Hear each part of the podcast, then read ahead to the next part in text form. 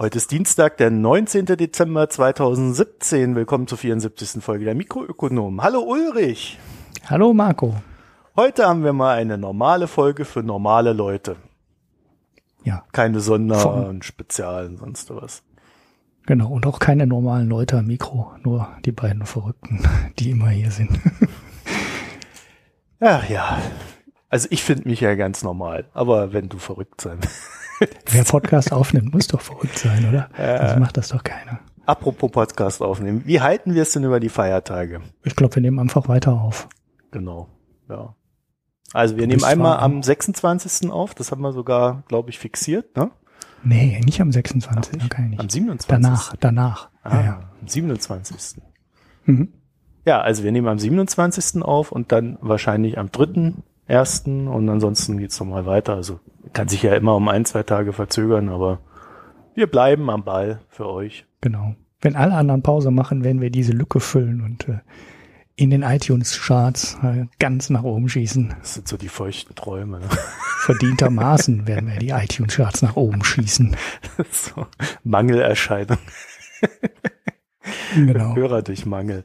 Okay, also wir, wir haben heute so ein paar kleine, kleinere Themen, also es wird jetzt auch nicht die längste Sendung. Äh, Deswegen machen wir ja auch immer noch am Ende den Gesellschaftsteil, äh, damit, damit die Folgen dann ausreichend lang werden. So, und dann würde ich sagen, dann fangen wir doch mal mit der Wohnungslosigkeit an. Denn die wurde für 2016 jetzt bekannt gegeben. Und es gibt so eine BAG Wohnungslosenhilfe und die, ja, die schätzt das Ganze immer anhand der Daten, die sie da so sammelt. Das Ganze ist ohne Flüchtlinge und 2016 waren 860.000 Menschen ohne Wohnung. Mhm. Und ich, ich kann, konnte die Zahl gar nicht einordnen. Ne? Du hattest die Nachricht in die Shownotes geworfen. Und ich hätte jetzt ehrlich gesagt, äh, ja, das sind, sind natürlich viele Menschen. Aber was ich fast noch erschreckender finde, ist äh, der Anstieg seit 2014. Und zwar um fast, um circa, steht da, 150 Prozent, was ich äh, relativ naja, man kann so schlechte Nachrichten ja immer in Zeiten einer Wirtschaftskrise durchaus nachvollziehen. Aber in einer Zeit, wo es Deutschland eigentlich gut geht, ist ein Anstieg der Wohnungslosen um 150 Prozent mitten in einem Aufschwung äh, schon äh, wirklich sehr erschreckende Zahl. Also noch erschreckender als sie ohne, ähm, als sie ohnehin schon ist. Aber ähm, dass sowas im Aufschwung passiert, ist natürlich schon, ja, ernüchternd. Naja, Da fragt man sich, wofür der Genau. Aufschwung, ne? Ja, naja, man fragt sich, wie kommt sowas zustande? Und dann findest du halt, wenn du dann so tiefer reingehst, halt auch so Zahlen, dass seit 1990 der Bestand an Sozialwohnungen um 60 Prozent gesunken ist. Mhm. Ja, liegt Ja. daran, dass äh, Kommunen und Bundesländer äh, halt ihre eigenen Wohnungsbestände an irgendwelche Investoren verkauft haben. Ja, und die können dann wahrscheinlich auch relativ schnell an der Mietschraube drehen, Ja, oder? Wenn die Sozialbindung wegfällt, die gilt ja, ich kenne die, die aktuellen Regeln dafür nicht, ähm, aber die galt ja früher irgendwie 20 oder 25 Jahre, irgendwie sowas. Und wenn sie dann weggefallen ist, da konntest du eigentlich relativ schnell, natürlich am Mietspiegel orientiert,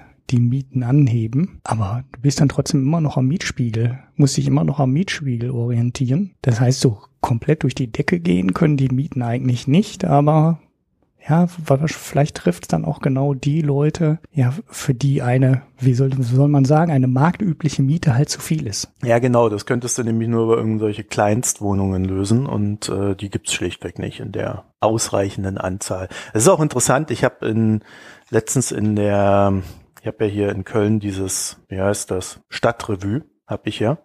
Und diese Stadtrevue hat so ein äh, berichtet eigentlich ständig über den Wohnungsbau und da äh, wird dir recht schnell klar, wenn was gebaut wird, dann eigentlich fast nur für Leute, die Geld haben, ja, Mhm. weil das halt super ertragreich ist. Also ich habe jetzt auch mal geguckt, wenn ich jetzt hier aus meiner Wohnung in Köln rausgehen würde, ich würde locker mal so 30, 40 Prozent mehr zahlen und ich wohne ja noch nicht lange hier, ne? Wenn ich eine Wohnung in gleicher Qualität irgendwo nehmen würde. Mhm. Das ist kompletter Wahnsinn. Also vor allen Dingen, wenn du, ja, weil ich, ich, ich, man muss dazu sagen, ich lebe in so einem Gebiet, was noch ausreichend weit weg von der Stadt ist, dass die Wohnung bezahlbar ist. Und wenn du eine gleich, gleiche Qualität haben willst, aber auch nicht weiter weg von der Stadt, von der Stadtmitte, äh, dann kannst du nur noch näher rangehen. Mhm. So, und dann hast du halt so eine Probleme, dass du äh, einfach irrsinnige Preise aufgerufen bekommst. Und du kannst natürlich rausgehen, ja, dann kriegst du äh, halt für den, für den gleichen Preis, den ich jetzt hier zahle, kriege ich dann einfach mal 40, Ze- 40 Quadratmeter mehr. Mhm. Ja, du kannst in die Eifel ziehen, da kannst du den ganzen Bauernhof zu dem Ich kann Preis auch nach mieten, Hannover ziehen, ja, oder, oder in, Ja, nach Ostdeutschland, ja. Aber 80 Kilometer weg und Köln. ja, Ja. kann mir im Osten ein ganzes Haus für 20.000 Euro kaufen, samt Grundstück. Ja, oder ein ganzes Dorf, ne? Das gab's jetzt auch. Aber 140 oder was hat das gebracht? Ich meine, will man so leben, ist, ist das die Lösung? Also, die haben hier auch so eine, äh, so eine Struktur mal aufge, aufgeschrieben. Rund 52.000 Menschen leben ohne jede Unterkunft auf der Straße. 290.000 äh, der wohnungslosen Menschen sind alleinstehend. 130.000 leben mit Partnern und oder Kindern zusammen, was ich auch äh, eine beachtliche Zahl finde.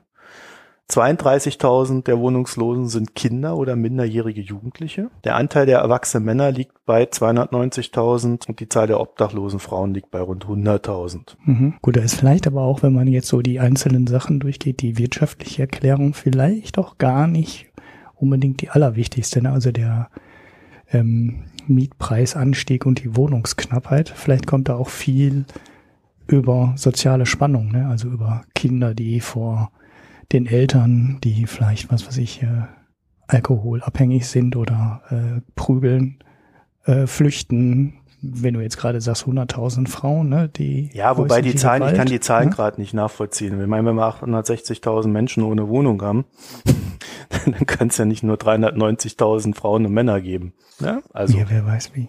Wer weiß Ja, wie. das nur mal als Hinweis, dass es uns aufgefallen ist, weil den Hörern fällt ja sowas immer auf, dass wir es aber auch gerade nicht erklären können. Mhm. Ja. Naja, also ich äh, finde find es, find es äh, interessant, weil es korreliert natürlich so mit diesem, mit diesem Eindruck, dass in der Stadt du halt einfach ein Mietproblem hast. Wenn du Mieter bist und umziehen musst, erhöhst du deine Kosten äh, enorm. Mhm. So, das heißt, kaum jemand ist bereit, aus seiner Wohnung rauszugehen, außer er muss. Und das Mhm. führt natürlich zu einer Art Immobilität, die ja für die Wirtschaft auch nicht gut ist. Nee, nee, vor allem für den Wettbewerb nicht gut ist, Mhm. der ja immer so gepriesen wird und äh, ja, wo die Leute, die den Wettbewerb für allselig machend halten, irgendwie nie auffällt, dass es äh, extrem viele Bereiche gibt, in denen es überhaupt keinen Wettbewerb gibt. Na, und wenn du eine Wohnungsknappheit hast, dann hast du halt keinen Wettbewerb im Mietwohnungsmarkt, sondern jeder bleibt in seiner Wohnung wohnen, egal wie schlecht die ist und egal wie äh, schlecht gedämmt die Wohnung ist und äh, wie wenig die Heizung funktioniert. Der Vermieter sitzt halt am längeren Hebel, weil du keine andere Wohnung findest. Also ich, ich, ich muss sagen, ich bin von der Zahl immer noch ein bisschen überrannt. Aber es, es zeigt halt, dass wir hier ein massives Problem haben. Und äh, der Clou ist, das Ganze soll nochmal um 40 Prozent hochgehen bis Ende 2018. Dann haben wir Mhm. 1,2 Millionen Obdachlose oder Wohnungslose. Mhm. Ja, es ist äh, irgendwie hat auch keiner ein wirklich gutes Konzept dagegen. Die SPD hat ja diese Mietpreisbremse versucht, bei der man ja schon am Anfang sehr skeptisch sein konnte, weil es halt auch Kollateralschäden hatte. Der Kollateralschaden ist halt, äh, es baut niemand mehr Mietwohnungen, sondern alle bauen Eigentumswohnungen, weil man damit Geld verdienen kann. Und es kann dann am Ende dazu führen, dass du eine Mietpreisbremse hast für alle existierenden Wohnungen, aber für alle existierenden Mietwohnungen, um es genau zu sagen, aber niemand mehr Mietwohnungen baut, weil äh, der Bereich des Markts halt reguliert ist und der andere Bereich, nämlich Eigentumswohnungen oder womöglich sogar eigene Häuser, nicht äh, reglementiert ist Das verstehe oder ich jetzt reguliert aber nicht ist. den Einwand. Wenn du eine Wohnung kaufst, eine Eigentumswohnung, Mhm. hast du eine Spekulationsfrist von zehn Jahren. Erst danach ist die steuerfrei. So, und wenn du da drin wohnst, bist du eine, besetzt du keine Mietwohnung. Nein, es geht um die Investition. Also es geht um die Investition. Ja, aber auch dann, selbst wenn du darin investierst, wenn du eine Eigentumswohnung baust oder, oder ein Haus, wo eine Eigentumswohnung drin ist, gebaut wird, dann sind diese Leute auf dem Mietmarkt nicht mehr da. Ist doch in Ordnung. Weil das sind doch genau die Leute, die sich sowas leisten können, verschandeln doch die Preise. Äh, ja, aber dann hast du ähm, trotzdem keine neue Mietwohnung gebaut. Also wenn du Mieter bist, äh, wird dein Angebot dadurch ja nicht größer. Naja, auf der einen Seite wird das Angebot nicht größer, aber die Nachfrage auch nicht. Ja doch, wenn Leute da in die Stadt reinziehen. Ja, aber äh, faktisch wird, würde sie ja dann um den, der keine Wohnung ge mitgebaut hat, ja noch weiter steigen. Das heißt, sie Ja, steigt nicht jetzt, so äh, stark, wie sie würde. Ja, ja, jetzt, ich, ich verstehe jetzt, wo, wo, worauf du hinaus willst. Ähm, das Problem ist, dass es keine bezahlbaren Eigentumswohnungen gibt, um das mal so zu nennen. Ne? Also oh, das Problem ist ja, nicht, ja. ne? also die, die sind halt alle teuer. Das ist also geht auf das Gleiche zurück, was du vorhin gesagt hast. Es äh, wird halt hochpreisig gebaut. Ne? Also wenn neu gebaut wird, dann werden halt Mietwohnungen hochpreisig gebaut. Also wenn die Investoren jetzt selber entscheiden könnten, dann würden die hochpreisige Mietwohnungen bauen, ne? so Lofts und so ganz cooles Zeug. Ja, machen sie Ähm, ja. am besten komplett möbliert und so, Mhm. dann bist du teilweise auch aus der Mietpreisbremse raus. Das ist ja auch so ein gängiger Trick, ne? Mhm. Kann ich ja vielleicht nochmal kurz erzählen. Möblierte Wohnungen fallen halt aus der Mietpreisbremse, ich weiß gar nicht komplett oder zumindest teilweise raus. Einfach dadurch, dass du den Wert der, äh, der Vermietung, also der Möbel aus der Wohnung, die kannst du halt einzeln kalkulieren im Gegensatz zur Grundmiete. Und dann sagst du halt, die Wohnungseinrichtung ist äh, 40.000 Euro wert oder 80.000 Euro wert und ja, kalkulierst die dann halt nicht marktgerecht oder nicht, nicht vernünftig oder nicht sauber. Und dann setzt einfach einen überhöhten Wert an und dann kannst du die Miete für die möblierte Wohnung halt auch nach oben schieben. Aber du würdest als Investor halt teuer bauen. Und äh, du würdest teure Mietwohnungen bauen, aber wenn die Mietwohnung halt nicht teuer zu vermieten bist, weil du eine Mietpreisbremse hast, dann baust du halt teure Eigentumswohnungen.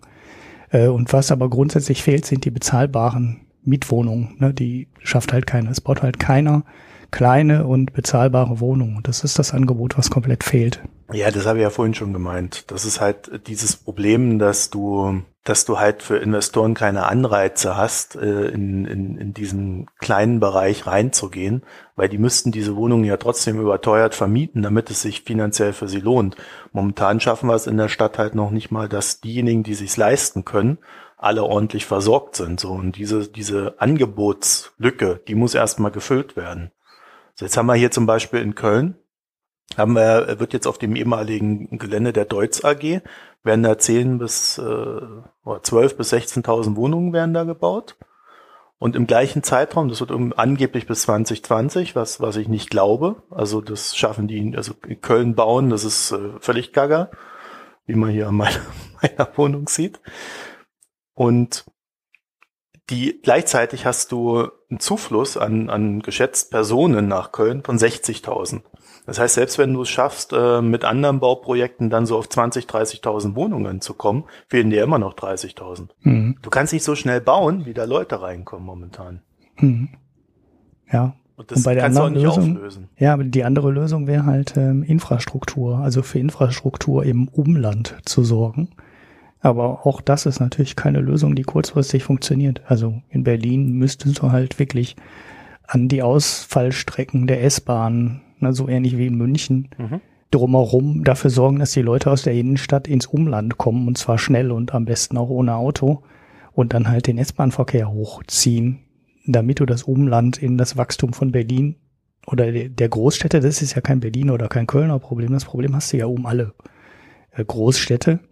Die Münchner als der große, als die große Wachstumsstadt in Süddeutschland, die haben die Probleme schon seit zwei, drei Jahrzehnten. Da ist ja das ganze Umland auch inzwischen total zersiedelt. Aber auch da ist die Infrastruktur nie richtig mitgewachsen. Die Entlastung für die S-Bahn-Strecke, äh, die geht, glaube ich, jetzt gerade in den Bau, die Stammstrecke 2, weil das da auch alles total überlastet ist. Und das ist halt auch keine kurzfristige Lösung. Ne? Du hast dieses Bevölkerungswachstum und wenn du eine S-Bahn-Strecke jetzt, sagen wir mal, viergleisig bauen wolltest oder dreigleisig, um dann äh, doppelt so viel Züge darüber zu bekommen, für die Nummer brauchst du halt auch wieder 10 oder 15 Jahre oder äh, in Berlin 35. wenn die Flughafenplanungskommando, das Flughafenplanungskommando da übernimmt. Und Ja. äh, ja wa was machst du in der Zwischenzeit ne, mit den ganzen Leuten, die da arbeiten, Arbeit finden können und da hinziehen wollen? Naja, das Problem geht ja dann noch weiter. Die ganzen Leute äh, gehen dann natürlich, wenn sie sich nicht leisten können, in die Innenstadt zu gehen, gehen sie in die Aus, äh, gehen sie in die Außenbereiche, ja, Speckgürtel und Co. Und fahren dann mit dem Auto rein. Mhm. Und stehen den ganzen Tag im Stau. Jeden Morgen. Stehen den ganzen Tag im Stau, produzieren dann genau die äh, Abgaswerte, äh, die uns anderswo dann wieder für äh, Fahrverbote auf die Füße fallen.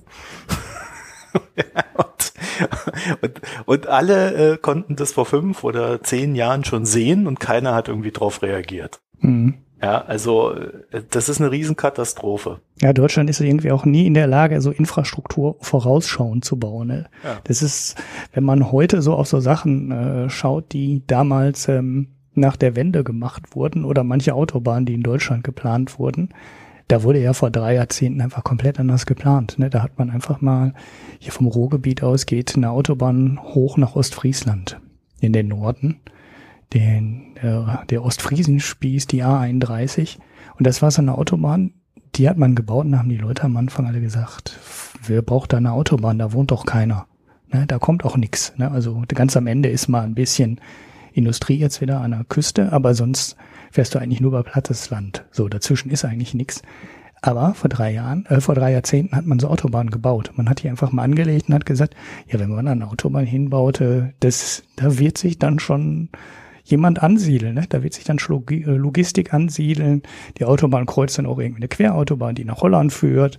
Und da entsteht dann schon Verkehr. Da fahren Leute drüber, die, die sich dann eine Ferienwohnung in Ostfriesland kaufen, weil du vom Ruhrgebiet dann aus in zweieinhalb Stunden in Ostfriesland bist und nicht mehr vier Stunden über die Landstraße brauchst.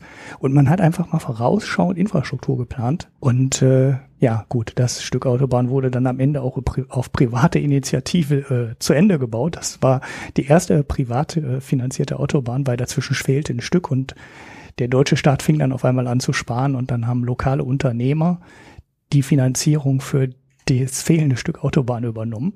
Aber egal, die Autobahn wurde geplant und ähm, quasi auf Verdacht oder auf vorausschauend dahin gebaut, obwohl da eigentlich nichts war. Und das fehlt mir irgendwie, ne? Also wir, wir wissen doch, dass die Leute immer mehr in die Städte gehen, dass die Städte die Boomregionen sind.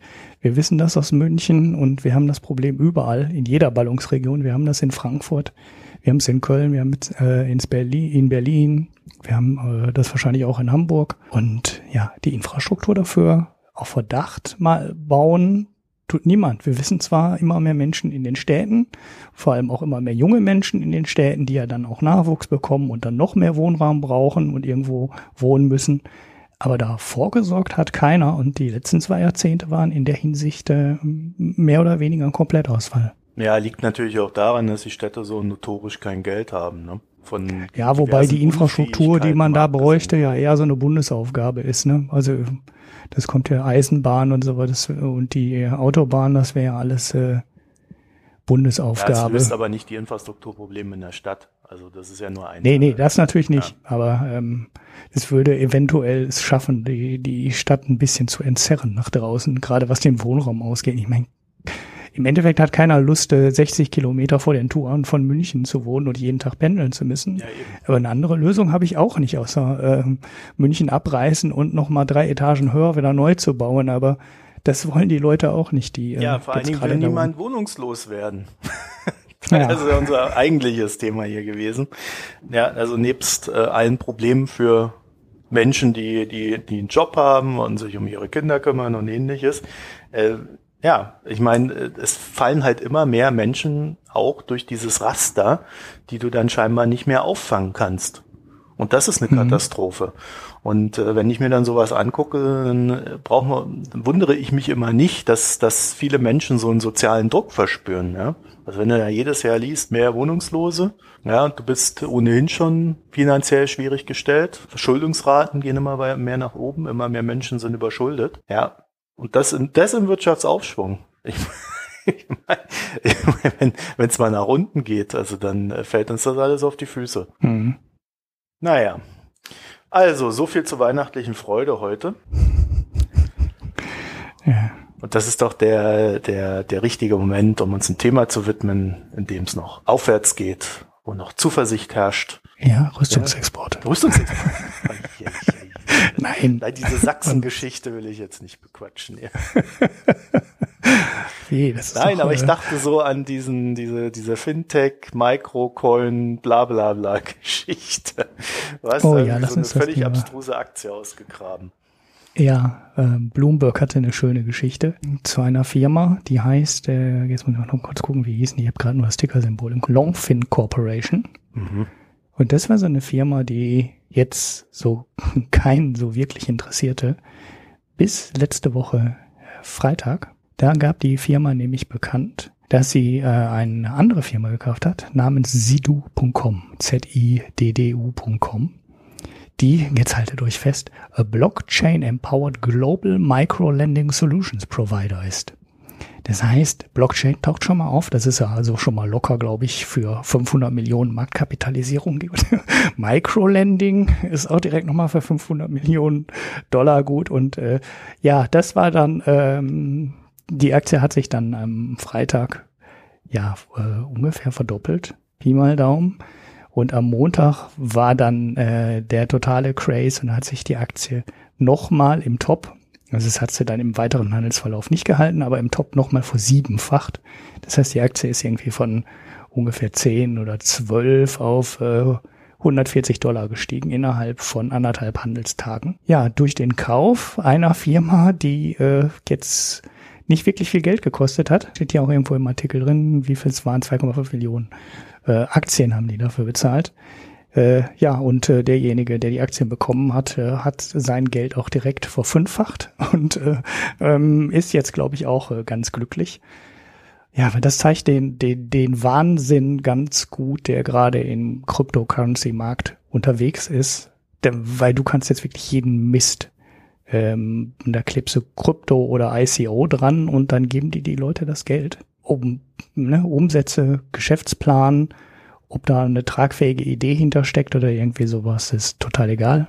Wichtig ist, du machst irgendwas mit Blockchain, du machst irgendwas mit Cryptocurrency und äh, dann fressen dir die Leute alles aus der Hand. Ja, es ist natürlich so, dass, ich glaube, ich hatte das schon mal gesagt, dass das Hauptproblem ist, dass es kaum Angebote im Markt gibt.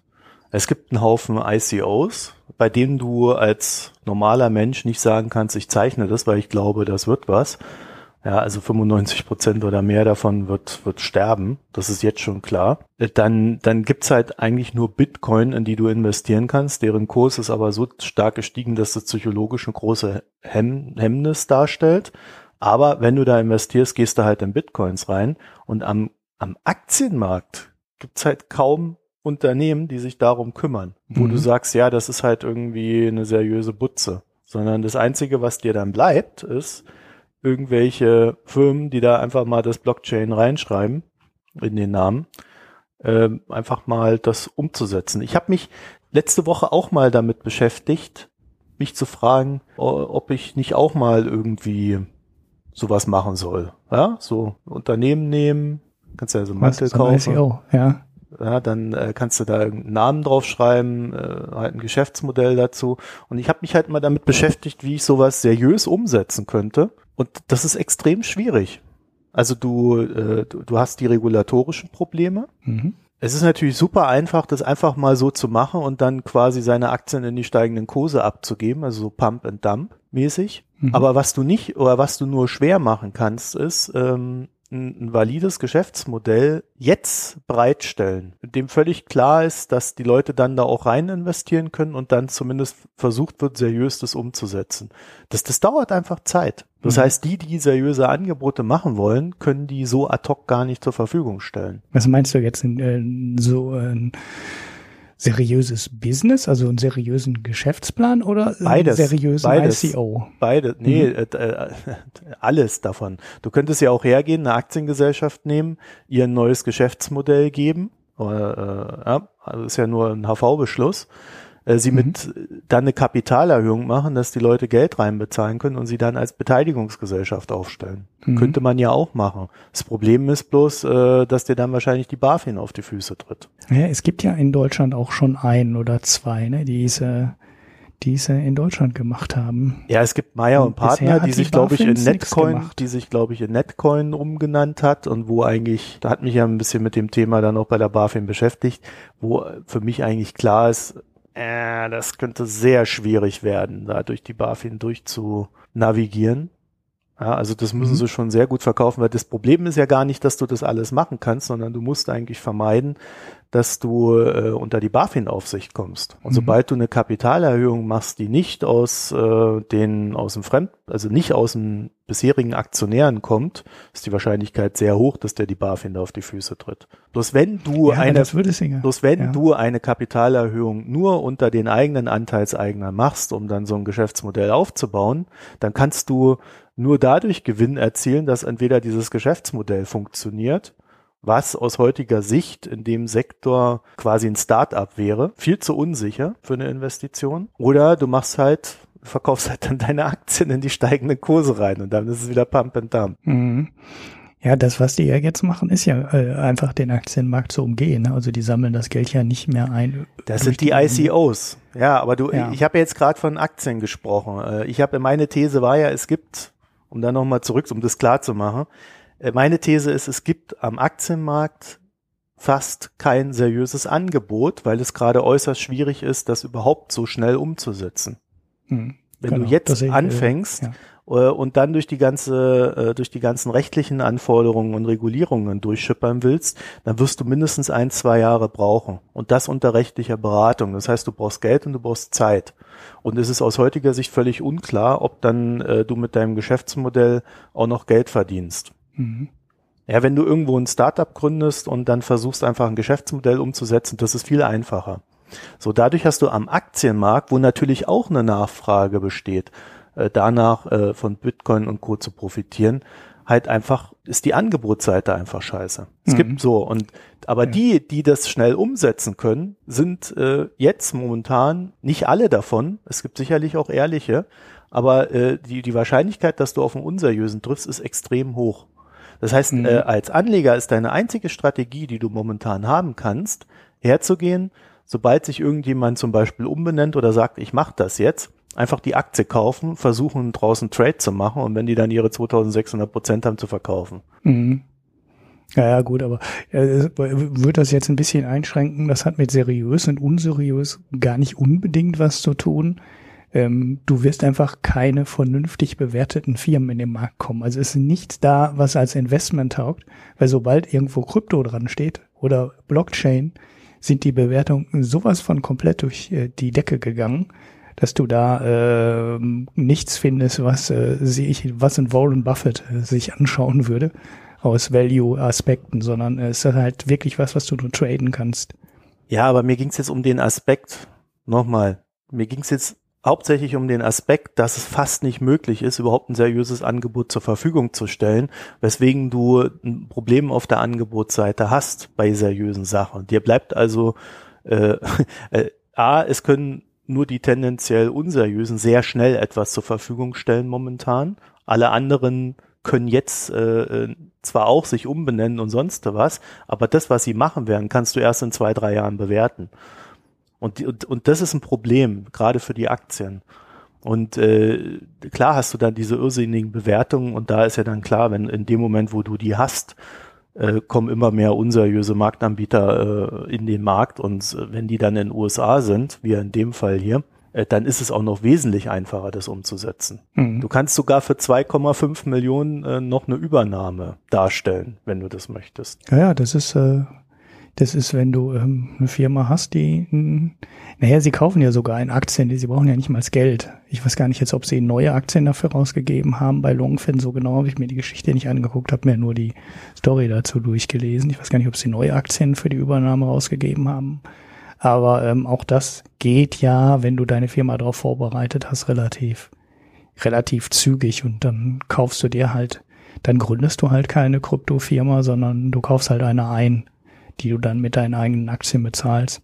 Im Moment, äh, im Moment geht der Deal, aber klar, wie du schon sagst, du hast kein Angebot an börsennotierten äh, Kryptofirmen, die sich damit auskennen und irgendein Know-how oder irgendein vernünftiges Geschäftsmodell haben. Also werden die wenigen im Moment äh, trifft das äh, hohe Nachfrage auf extrem geringes Angebot und deshalb sind die Bewertungen halt so irre. Ja, also die, die haben für 2,5 Millionen Restricted Class A Shares gekauft, also für Aktien. Ja, ja, ich weiß nur nicht, ob es neue sind oder ob das schon welche waren aus Altbestand. Ich habe keine Ahnung. Ja, das macht ja am Ende auch nicht, äh, das ist ja völlig egal. Die ja, haben noch nicht mal Geld, die haben am Ende noch nicht mal ja. Geld eingesetzt, um es umzusetzen. Ja, genau. die haben es in Aktien bezahlt. Ja, das ist halt schön. Das ist halt äh, das alte beliebte Geschäft. Äh, fired, fired money. Die Frage ist allerdings, also diese ganze, dieser ganze ICO-Hype setzt ja jetzt an diese ganzen, an den ganzen Aktienmarkt und diese ganzen Finanzierungsgeschäfte, also auch an Venture Capital, äh, so richtig den Hebel an, ne? weil das, man merkt jetzt schon, dass die, also es gab vor kurzem so eine Grafik, wie viel Seed Capital, also Anfangsfinanzierung im Venture Capital äh, Markt 2017 zur Verfügung gestellt wurde. Und es war deutlich weniger als in den Jahren zuvor. So geht, das kann man, das kann jetzt zwei Gründe haben. Ne? Das kann einfach daran liegen, dass die Bewertungen bei den ganzen IT, Internet, Krypto, Blockchain, was weiß ich, die Firmen inzwischen so hoch sind, dass die Venture äh, Capital Geber da nicht mehr mitmachen und einfach sagen, ihr seid bescheuert, äh, zu der Bewertung bekommt ihr von uns kein Geld. Die andere Möglichkeit ist, ist äh, dass einfach über diese klassischen Wege Venture Capital Geber stellt einer Firma Risikokapital zur Verfügung, dass gar nicht mehr das Hauptgeschäft läuft, sondern die Firmen heute selber direkt Geld einsammeln und selber hingehen und über ICOs sich das Geld zu besorgen, was sie sich früher über einen Venture Capital Geber besorgt haben. Und eine Aktienemission oder ein Börsengang bei Start-up-Unternehmen oder bei Technologieunternehmen war ja früher auch so eine Möglichkeit, ähm, börsennotierte äh, für, für Firmen Geld einzusammeln. Aber heute scheint diese Möglichkeit mehr und mehr zurückzugehen, weil sich die Firmen einfach direkt das Geld ähm, besorgen und einfach selber ein ICO raus, einen ICO machen und dann das Geld haben und die ganze ähm, Stufe mit Venture Capital und Börsengang komplett überspringen und äh, ja, das in kompletter äh, komplett in Eigenregie durchführen. Ich weiß nicht. Äh, ja, das ist ja so eine, das ist eine, das, das ist eine ganz schwierige Geschichte, weil das natürlich zwei völlig verschiedene Arten sind, sein Geld anzulegen. Also wenn du eine Startup-Finanzierung machst, kriegst du im Regelfall Anteile an dem Unternehmen. Mhm. Und äh, hier ist es aber eher so, dass du kriegst dann halt irgendwelche Tokens, im Regelfall noch nicht mal irgendwo gehandelt, sondern erst später irgendwo gehandelt und das Unternehmen kriegt Geld. Mhm. Ist für mich erstmal eher sowas wie Crowdfinanzierung. Du kannst vielleicht mit den Token dann auf irgendeinem Produkt irgendwas machen. Kannst, äh, wenn du Glück hast, werden die auch irgendwie mehr wert. Ja, deswegen kaufen die Leute das natürlich. Aber mhm. du hast, du hast keinerlei Mitspracherecht im Unternehmen. Und das ist natürlich für die Unternehmen ist es natürlich super, weil normalerweise sagt man ja, dass so ein Unternehmen, wenn es einen Börsengang macht, auch immer eine Bewertung hat, die unter seinem wahren Wert liegt. Das liegt daran, dass du A, Kosten hast für so einen Börsengang und B, musst du für Investoren ja auch einen Anreiz setzen, dass sie noch irgendwo einen Gewinn mitnehmen. Mhm. Und deswegen hast du einen Preis, der unterhalb des wahren Wertes des Unternehmens liegt. Wobei ich mit diesen Messungen, ich finde die ein bisschen schwierig. Ja, da geht dann halt einer her und sagt, ja, innerhalb von fünf Jahren waren die, oder innerhalb von drei Jahren waren die alle mehr bewertet als vorher. Ja, wenn sich das Unternehmen positiv entwickelt, dann soll das ja auch so sein. Also ist ein bisschen umstritten, aber im Kern ist es, glaube ich, schon richtig, dass zumindest irgend, irgendwas weniger eingenommen wird.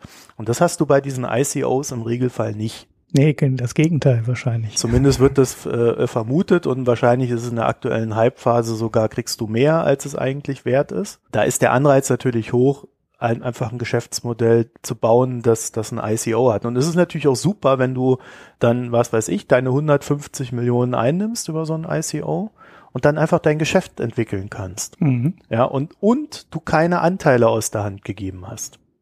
Mhm.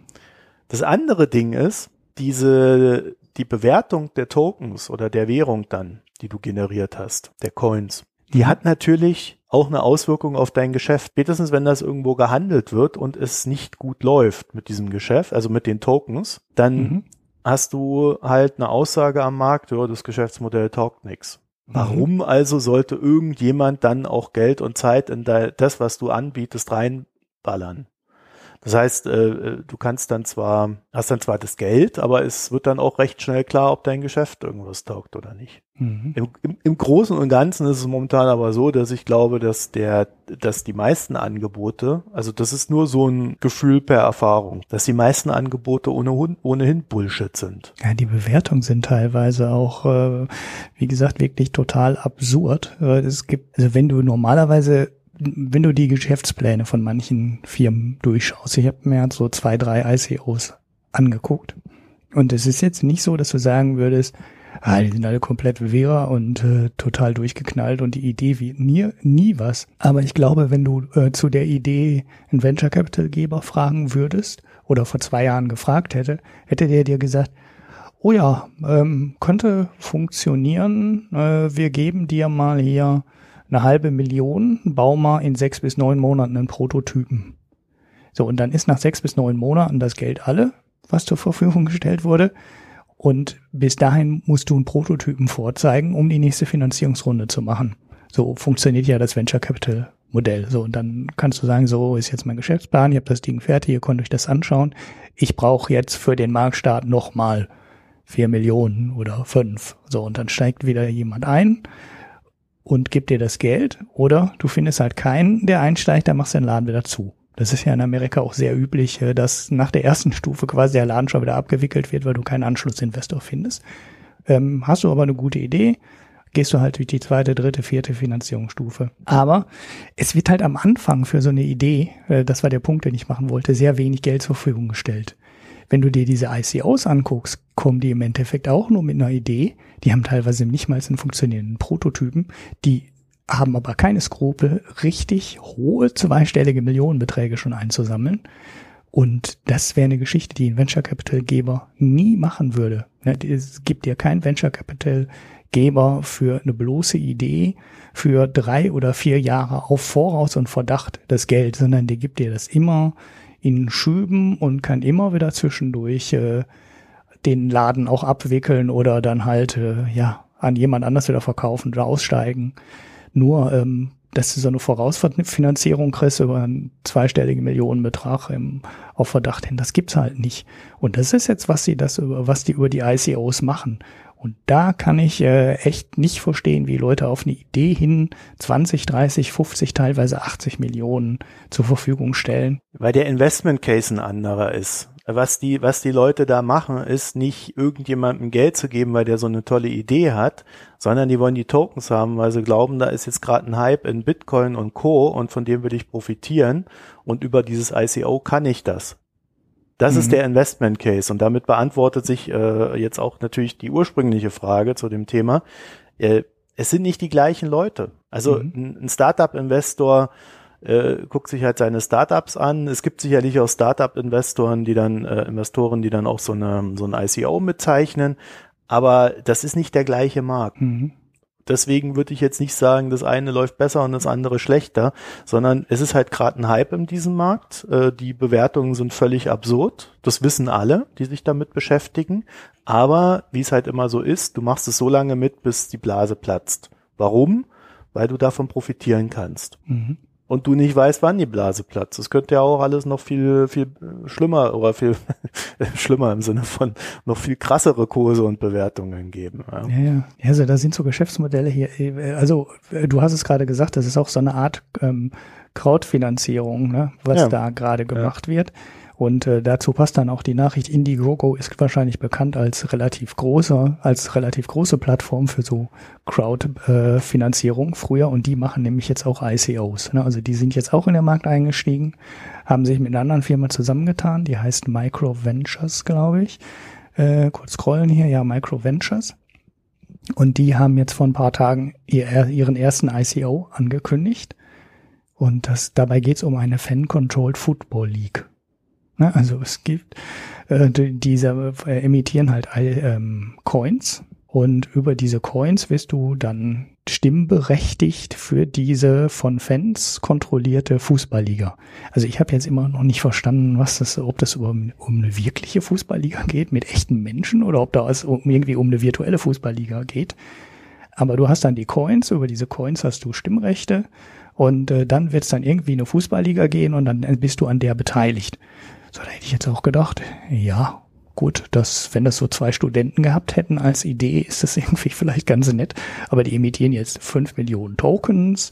Und ähm, ja, da geht's schon um, da wird wahrscheinlich richtig Geld hinstecken, weil ich weiß jetzt nicht, zu welchen Kursen die Tokens ähm, herausgegeben wurden. Und es steckt mit Indiegogo eine große Plattform dahinter. Das, ähm, da wird halt so direkt aus der Idee so eine Riesennummer gemacht. Und das ist das, was ich äh, sehr äh, verwirrend finde, wie viel da ganz am Anfang schon an Geld in so Ideen gesteckt wird. Ich verlinke das in den Show Notes, dann könnt ihr das mal, äh, könnt ihr das mal durchklingen. Oder besser gesagt, du verlinkst das in den Show Notes. Ja, heute bin ja, ich ja mal dran. dran. Ja, also ich, es ist halt so, du kannst das Ganze nur momentan also pass auf, das, das Grundproblem, was die, was die Leute haben, ist, wenn sie, wenn sie irgendwohin Anteile an Unternehmen verticken würden, mhm. dann wären sie sofort unter der Regulierung von diversen Aufsichtsbehörden.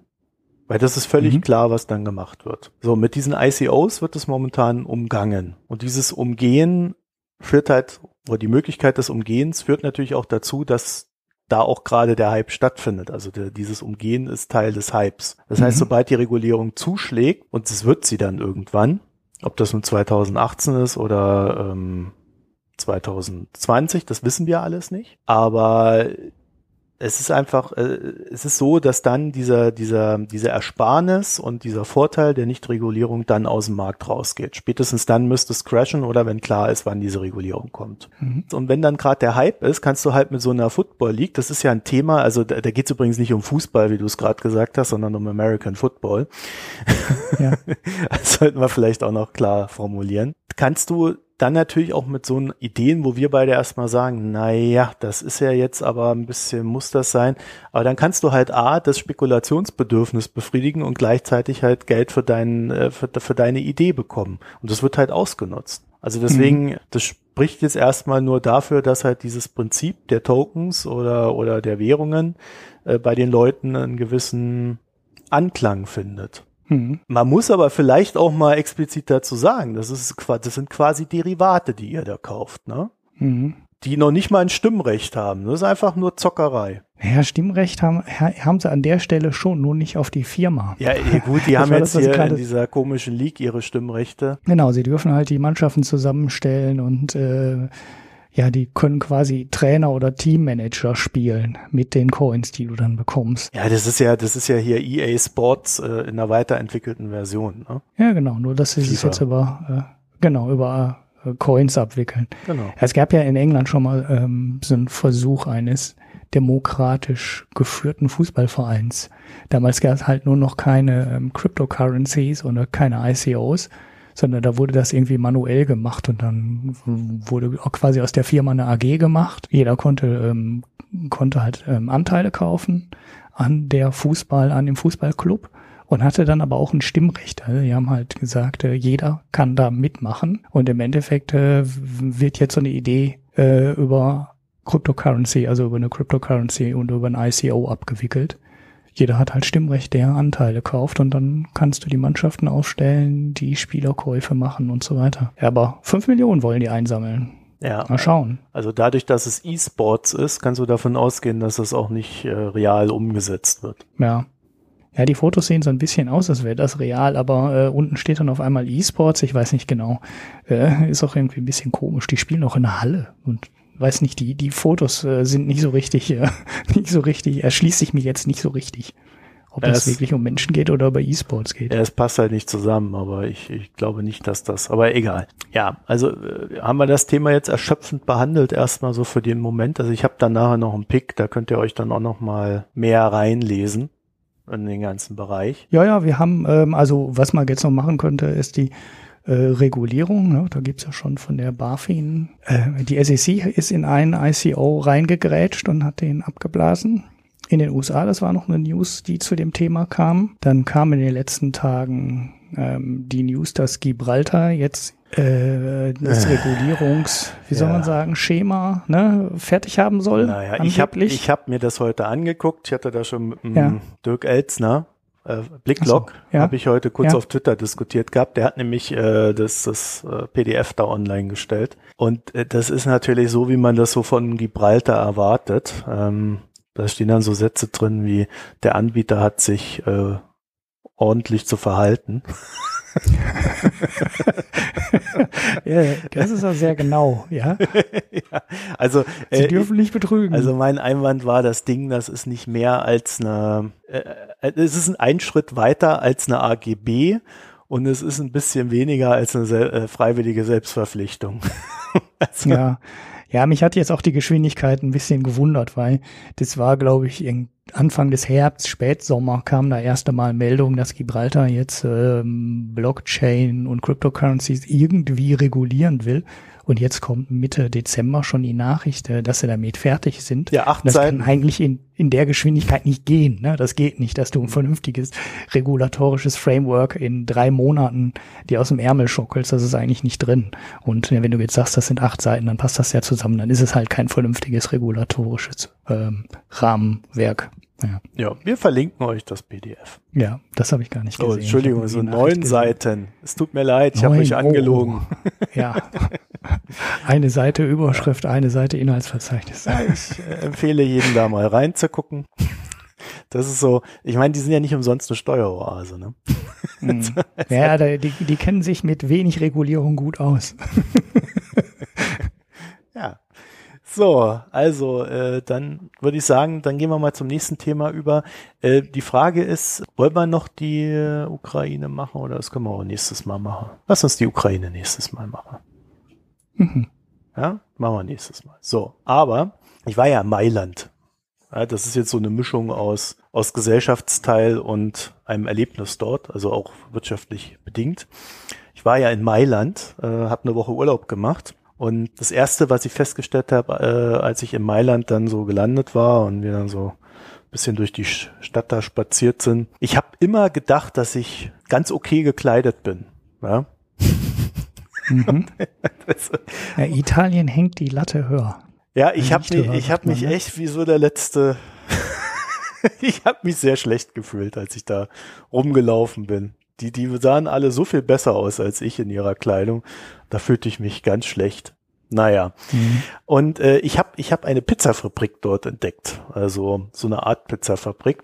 Und zwar könnt ihr euch das so vorstellen. Ein Restaurant oder äh, ja, ich würde es Restaurant nennen, mit 280 Plätzen und in der Mitte ein Steinofen Mhm. so an der Wand Mhm. reingestellt. Du gehst dort rein und äh, die haben uns das am Anfang nicht richtig erklärt und ich habe dann so gedacht, naja, also es, du, du kannst einmal 11 Euro bezahlen, 14 Euro und 17 Euro, glaube ich. Oder irgendwie sowas.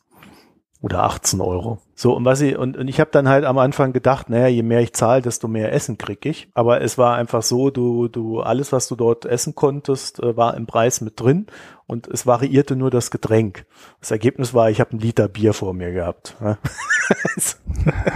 das war ein bisschen viel. Äh, Also es ist tatsächlich so, der Laden bietet nur Pizza an und sie haben es so gemacht, dass sie, sie ständig diese Pizza produzieren, quasi live und dann kommt das auf so einen auf so einen riesigen Teller, wird dann so zurechtgeschnitten und dann gehen die durch und äh, du kriegst sie quasi angeboten. Mhm. Und jetzt könnte man denken, okay, dann kommt dann so alle Viertelstunde mal eine Pizza, aber es kam irgendwie alle drei, vier Minuten eine Pizza. Also das war richtig so fup, fup, fup. So richtig schnell. Massig Sorten, also wirklich so um die, ich würde sagen, herzhafte Pizzen, vielleicht so 15 Sorten gefühlt. Und dann äh, nochmal irgendwie so sieben, acht Sorten äh, von den süßen Pizzen. Und das Ganze auch wirklich in, in, in dick und dünn und, und hast du nicht gesehen. Also wirklich in verschiedenen, äh, wie heißt es, in verschiedenen äh, dicke Graden, also so, dass jeder bedient wurde. Und, und der Laden war gerappelt voll. Mhm. Also ich glaube, was die an Umsatz gemacht haben, ich habe sowas in der Form wirklich noch nie gesehen, aber der Umsatz äh, und der Ertrag, der dann auch dahinter stand, der muss echt geil gewesen sein. Mhm. Waren viele Jugendliche, also das war so eine, so eine, das war jetzt wenig Touri-lastig, sondern da waren hauptsächlich so Menschen, die da halt wohnen. Äh, viele Jugendliche so am Anfang, also ganz am Anfang waren noch so ein bisschen Familien, dann kamen so die ganzen Jugendlichen und dann so die Älteren so im Lauf der Zeit nach hinten raus. Rappelvoll. Es gab, äh, es ist, also wir haben versucht, wir waren ohne Reservierung dort und wir haben dann nur einen zeitlich begrenzten Platz bekommen. Ein. Mhm. Mehr gab's nicht. Ja. Von den 280. Okay. Also völlig, völliger Wahnsinn. Ja. Das wollte ich erzählen, weil das ist ein super Geschäftsmodell. Also wer, ja, ein gut laufendes Restaurant ist ähm, sowieso die Lizenz zum Geld drucken. Also du darfst halt nicht zu exotische Sachen machen. Also sobald du anfängst, exotische Zutaten auf den Tisch zu stellen, kann es halt auch sehr schnell sehr teuer werden. Aber wenn du Sachen machst, die relativ einfach herzustellen sind, aber du die in guter Qualität machst, ne, also Pizza, Mhm. Pasta und so Sachen, und der Laden läuft ähm, gut, dann äh, kannst du das Geld mit der Schubkarre rausfahren. Ja, und das haben die definitiv. also ich wirklich, da, da war kein Platz leer nach einer gewissen Zeit. Ja. Absolut irre. Naja, also das war so mein kleines wirtschaftliches Erlebnis in Mailand. Äh, ich hoffe, irgendjemand wird es nachbauen und äh, mir dann in Köln hier vor die Füße stellen, weil die Pizzen waren echt gut. Also die haben wirklich gute Sachen gemacht. In ja. allen tausend verschiedenen Varianten, die es da so gibt. Und äh, bei den Süßen haben sie es dann so gemacht, dass sie so ein äh, du hast da so ein Bällchen hinten drauf gehabt, mit das dann quasi irgendeiner Creme entsprochen hat, Schoko oder sonst was. Ich habe auch ein Foto gemacht, wo man dann so sieht, wie die hergestellt werden. Ja, also bitte auch in Deutschland. Ich bin ja, ich bin ja leider kein Restaurantfachmann, aber das könnte ich mir vorstellen, das läuft auch hier. Mhm. Dann würde ich sagen, dann lass uns doch mal zu den Hörerinnen-Meinungen kommen. Wir haben übrigens noch keinen Hörerinnen-Kommentar bekommen. Ja? ja, noch nicht einen einzigen. Naja. Ich prang es an. Ja, ja. Alles nicht so schön. Naja, also der, der Gucci ist als erster, ne? Der hat uns auch als erster angedingst da. Über Telegram. Also die, die Nummer seht ihr dann. Ja. Telegram haben wir, Signal haben wir, was haben wir noch? WhatsApp, das nutzen WhatsApp, die meisten. Natürlich. Ja, ja, natürlich. Also äh, da könnt ihr uns erreichen, macht das mal. Ja, dann hört ihr euch den Gucci jetzt mal an und wir antworten dann darauf. Hallo Ulrich, hallo Marco. Es spricht Gucci. Meine Frage, wie weit ist die Erdölindustrie eigentlich im deutschen Autobau engagiert. Ich spreche immer davon, dass der deutsche Autobauer die Wende zum Elektro verschlafen hätte oder verschlafen wird. Vielleicht liegt da der Grund irgendwo. Danke, tschüss. Ja, Ulrich. Ja, Ulrich. Was du sagen wir die, denn du hast, dazu? doch, du hast doch die Liste rausgesucht. Ja, ich habe die Liste rausgesucht. Ich habe mal reingeguckt. Ist mir ein bisschen, ein bisschen zu verschwörungstheoretisch ist es natürlich, aber äh, Naja, wir können ja, wir können ja mal ganz unbefangen ja. darüber reden. Also ich habe bei BMW keinen nennenswerten Ölstart gefunden. Ja, BMW ist auch nur Quant, ne? Immer noch. Naja, aber haben 53,6 Prozent Streubesitz. Also naja, der, der andere Teil ist aber Quant. Das ist dann unter allen. Die, die Familie ist ja schon weit verzweigt. Die Frau Klatten ist ja auch aus der Quant-Family. Ja, die ist ja hier auch aufgeführt mit 12,6 Prozent. Genau. Und äh, die anderen Großaktionäre sind, glaube ich, auch alle aus der Familie. Das sind, glaube ich, alles Klatten und Quanz. Das ist alles der gleiche Clan. Ah. Deshalb kann Apple die Firma auch nicht kaufen. damals als Apple einsteigen wollte in den Automarkt, haben mir alle gesagt, die passende Firma für Apple ist BMW. Dafür müssten sie aber die ganze Familie Quant überzeugen. Dann wäre Apple allerdings auch fertig, weil damit hätten sie die Mehrheit auf der HV. Ja, ja. So, dann haben wir, also BMW, da gibt's nichts. So. Bei MAN, da ist nur Volkswagen drin. ja, hm. Nee, also als, als Großaktionär, aber da gibt's auch keine Ölscheiß. So, und dann wird's interessant. VW, da gibt's eine Qatar Holding Germany GmbH, die 14,6 Prozent hält, mhm. gehört zur Qatar Holding LLC in Doha. Mhm. So, und bei Daimler, bei Daimler gibt's eine Kuwait, Kuwait Investment Authority aus Kuwait. die hält 6,8 Prozent. Mhm, ich glaube, das waren die, die auch an der Deutschen Bank beteiligt waren oder immer noch sind, ne? Ja, Deutsche Bank und ausländische Beteiligung ist ja auch ein Riesenthema. Hm. So, und dann ist jetzt natürlich die Frage, Ulrich, beeinflussen Sie die deutschen Unternehmen? Ja. Wollen Sie ihre, sagen, ne? ihre Ölmilliarden also, da?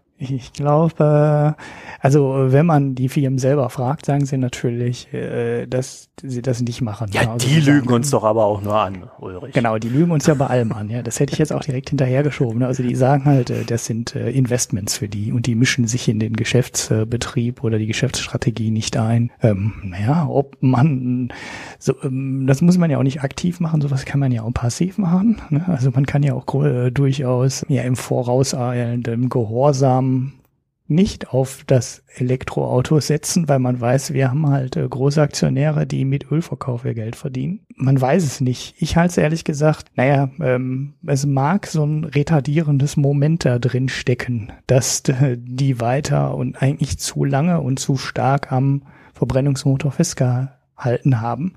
Allerdings, wenn man sich auf der anderen Seite andere europäische Automobilhersteller anschaut, haben die das Gleiche geschafft. Also die haben es genauso geschafft, äh, den Elektromotor äh, zu verpennen, ohne dass da irgendwelche Aktionäre aus äh, irgendwelche Scheiß hinterstecken müssen. Die haben es dann geschafft, allein durch französische Großaktionäre äh, den Elektro, das Elektroauto zu verpennen Oder nimm die amerikanischen Hersteller, ne? nimm GM oder irgendwelche Leute, da stecken auch keine Scheiß hinter und äh, die haben liefern jetzt auch mit dem Chevy Volt zum ersten Mal ein vernünftiges Elektroauto und das ist jetzt nicht so wahnsinnig viel früher als die deutschen Hersteller vernünftige Elektroautos ja, liefern. Ich würde das Thema auch anders angehen. Also die eine Sache ist natürlich, dass viel Besitzstandswahrung natürlich im Markt drinsteckt. Äh, auch, äh, weißt du, wenn du so ein Zulieferer bist von so einem Automobilindus, äh, äh, Automobilhersteller, dann äh, und, und die reden ja auch miteinander, dann sagen natürlich die, die da irgendwelche Sachen für Benziner herstellen oder für Diesel, sagen natürlich, oh, das ist eine ganz tolle Technologie. Ähm, ja, äh, also da wird es nicht unbedingt die Innovationsfreude geben, weil es gibt ja dann durchaus, durchaus ein paar Hersteller, die ähm, oder Zulieferer, bei denen schon klar ist, dass sie nichts haben momentan, was irgendwie für so ein Elektroauto gebraucht wird. Das andere ist aber, dass es schon immer äh, und auch in anderen Branchen so ist, dass äh, große Firmen reagieren auf Märkte immer nur dann, wenn die Märkte groß genug sind. Ja, also die wenn besetzen du, die Nische nicht ja, oder wenn sehen du, die gar nicht. Wenn du ein paar Milliarden da rumschiebst, interessiert es dich halt nicht, wenn es einen Markt für ein paar Millionen gibt, weil das Hm. erzeugt mehr Kosten, als es Ertrag bringt, äh, vor allen Dingen Nominalertrag. Und äh, da glaube ich schon, dass halt so ein Entscheidungsprozess anders ist in so einer großen Firma. Bei Tesla ist es ja zum Beispiel so, dass sie hergegangen sind und gesagt haben, wir entwickeln die Autos, aber wir stellen dann auch diese Infrastruktur zur Verfügung. BMW wiederum sagt, ja, also wir produzieren die Autos, aber pff, ah, wir finden schon, dass die Politik jetzt auch mal ein paar Subventionen rüberschieben muss, damit äh, die, die Infrastruktur dafür zur Verfügung gestellt wird. Und wieso müssen wir das überhaupt bauen? Ja, das soll, das soll doch die, das soll doch die Politik machen. Also da ist so eine ganz andere Denkweise auch da drin, wie man an so einen Markt herangeht, wenn man alteingesessen ist. Mhm. Und ich glaube, das wirkt viel stärker als die Ölscheiß, die da irgendwie ein paar Prozent an den Unternehmen halten. Mhm. Genau. Ich glaube, die deutschen Hersteller sind eben genau an dem Moment aufgewacht, als Tesla gesagt hat, wir bauen ein Massenmodell. Das war der Moment, wo die Deutschen und die anderen, sind eben nicht nur die deutschen Hersteller, wach geworden sind. So vorher hat Tesla halt in so einer Nische rumgemacht und das waren dann Nischen, die einfach für die zu klein sind. Ne? Also die, die bauen halt Millionen von Golfs. Wir hatten das in der Verkehrswende-Folge, hatte ich das mit dem Stefan Hayek mal so, so kurz angeschnitten. Aber das interessiert die einfach nicht, genauso wie der Street Scooter. So, das hört sich jetzt für so einen kleinen, für so einen Kleinlaster ganz toll aus, wenn die jetzt 25.000 Stück an DHL verkaufen wollen. Und da denkt man als Normalmensch, äh, ja, 25.000 Stück, das ist doch viel. Wieso haben die deutschen Hersteller darauf nicht reagiert. Aber für Firmen wie MAN und gerade wenn du in den Pkw-Bereich gehst, sind 25.000 Autos eigentlich nix. Ne? Das interessiert die nicht. Das sind keine Märkte. So, das ist vielleicht ein Markt, wenn du dann so Superwagen baust ne, oder S-Klassen baust, äh, an denen du dann halt 25 oder 35 Prozent Marge hast, weil die entsprechend hochpreisig sind. Aber als Massenmodell trägt sich das bei so Stückzahlen einfach nicht und deshalb gehen die in so Nischen, in so Nischen einfach nicht rein. Und da haben sie halt das Elektroauto auch gesehen und das haben sie Märkte auch übersehen, weil sie einfach gesagt haben, das ist zu klein, damit können wir kein Geld verdienen. Die denken halt anders. Die denken halt in größeren Stückzahlen, die äh, fassen dreistellige Millionensummen oder vielleicht sogar Milliardensummen auf, um ein neues Modell, die Produktionsstraßen auf die äh, ja, fertig zu kriegen. Ja, so Massenproduktion ist halt auch ein Thema, das sehen wir ja gerade bei Tesla, das ist nicht so einfach. Nur wenn du Massenproduktion machst und Mengenproduktion machst, dann machst du eben auch nur das. Ne? Und du machst die Nischen nicht mehr. Du kannst mit der gleichen Logik die Nische nicht so bedienen, wie du die große Menge bedienen kannst. Und ja, Ja, vor allen Dingen kannst du dich dann jederzeit in den Markt reinkaufen mit deinen Milliarden. Also sobald es interessant wird, übernimmst du halt so einen Laden. Ja, ja wenn es halt nicht vorher jemand anders macht, ne? Oder Tesla halt auf einmal 150 oder 60 Milliarden wert ist und die nicht mehr einfach kaufen. Ja, Daimler war ja an Tesla beteiligt und hat ja aus strategischen Überlegungen heraus sich davon getrennt. Ja, was auch noch keiner so richtig verstehen kann. Ja, ich meine, es ist halt ein anderes überbewertetes Ding. Ja. Und sie wollen, sie wollen es nicht übernehmen. Also das ist ja die Aussage dahinter. Sie haben kein Interesse daran, es zu übernehmen, sondern sie machen es selbst. Und da spielt noch eine andere Geschichte rein. Äh, Ich habe irgendwann mal irgendwo gelesen, ich weiß bloß nicht mehr wo und wann, aber dass die meisten Patente für Elektroautos halt momentan trotzdem, trotz allem, aus Deutschland kommen. Mhm. Und das ist halt auch eine Aussage, die so in die Richtung geht, naja, äh, wir haben zwar nicht irgendwie aktiv daran mitgewirkt, den Markt zu gestalten, weil wir einfach zu gut an unseren alten Autos verdienen und ein Marktaufbau mehr Geld kostet, als wir investieren wollen. Aber wir haben uns zumindest darum gekümmert, dass wir die Technik haben. Mhm. Na gut, die Produktion braucht man dann auch noch, ne, gerade für die Akkus. Ja, aber. aber das kriegen sie ja hin. Und wenn sie die Dinger in China kaufen, ist denen das auch scheißegal. Die Chinesen, äh, das war übrigens das, wo ich bei euch im Podcast noch einen Einwand gehabt hätte. Äh, die Chinesen sind sehr daran interessiert, dass die deutschen Autohersteller eine gute Arbeit machen, weil die halt einer der Hauptzulieferer für den chinesischen Automarkt sind. Und auch wenn man davon ausgehen kann, dass äh, die chinesischen Autohersteller auch im gewissen Sinne davon profitieren werden, aber für die Chinesen zählt halt auch immer noch das Statussymbol und da ist ein ist so ein chinesisches Auto halt momentan noch nicht sehr statusreich. Das heißt, mhm. sie werden die Regierung dann, glaube ich, kooperativer sein, als wir das heute glauben, auch im Sinne der ganzen WTO-Verträge und dem ganzen Kram. Mhm. Ja gut, das muss man, das wird man absehen müssen. Vor allem, ob die Akkuhersteller dann auch wirklich so kooperativ sind. Und man kann ja auch noch nicht abschätzen, wie groß die Knappheit bei den Akkus wird. Ganz nebenbei, es sind ja auch nicht nur Chinesen, ne? die, die Samsung und LG sind ja zwei Südkoreaner, die sehr groß sind. Panasonic ist äh, japanisch, die sind auch sehr groß im Akku, äh, in dem Akkumarkt. Das ja die kooperieren mit Tesla. Die Gigafactory ist ja zum Teil von Panasonic finanziert und betrieben. Die ganzen Zellen kommen ja von Panasonic.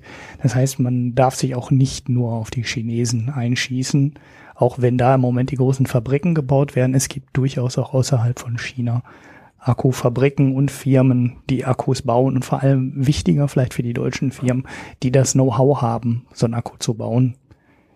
Das ist ja so eine Wette, die noch, das hatten wir ja auch schon mal irgendwann in so einer Folge, diese Tesla-Wette, ob die überhaupt aufgeht, dass man den Akku selber produzieren muss oder ob die deutsche Strategie oder die Strategie der deutschen Hersteller, dass man sowas auch einfach irgendwo einkaufen kann über einen Kooperationspartner, so wie jetzt, wie man jetzt halt die Reifen oder wie man die Bremsen bei Conti oder ähm, Scheffler oder was gibt's alles für Firmen in Deutschland als Zulieferer überhaupt, dann kaufen sie es ja auch ein. Die entwickeln zusammen Sachen mit Bosch, ne? also weiß nicht, ABS ist, glaube ich, und ESP sind, glaube ich, beides Entwicklungen, die Mercedes und Bosch als Zulieferer zusammen entwickelt haben, wo die auch gemeinsam die Patente halten und wo die Firma, die das Auto baut und die Firma, die die Technologie entwickelt, so eng kooperiert, dass man sich, ähm, dass man durchaus daran zweifeln kann, ob man alles in einem Haus machen muss, so wie Tesla das jetzt mit den Akkus macht.